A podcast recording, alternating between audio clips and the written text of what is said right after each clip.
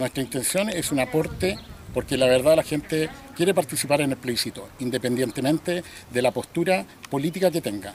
Pero claramente tiene miedo a esperar un vehículo para trasladarse a los locales de votación.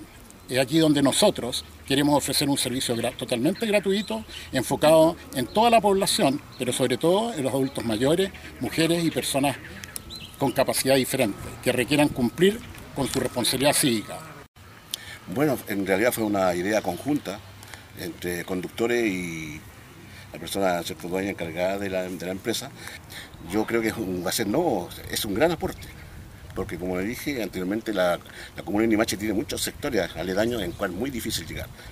Eh, espero espero que con esta iniciativa que, surgió de los buenos resultados que nosotros necesitamos tanto para la comuna también.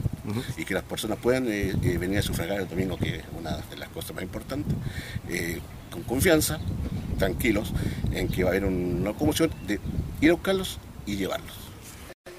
Bien pues bien por los chilenos que estamos todos sin moneda. Hay mucha gente que está cesante no tiene trabajo y a llevarlo y traerlo Claro que sí, es bueno. Para la comunidad es bueno. La distancia del pasajero que se coloque aquí es para asegurar que el otro pasajero vaya a distancia de seguridad del coronavirus.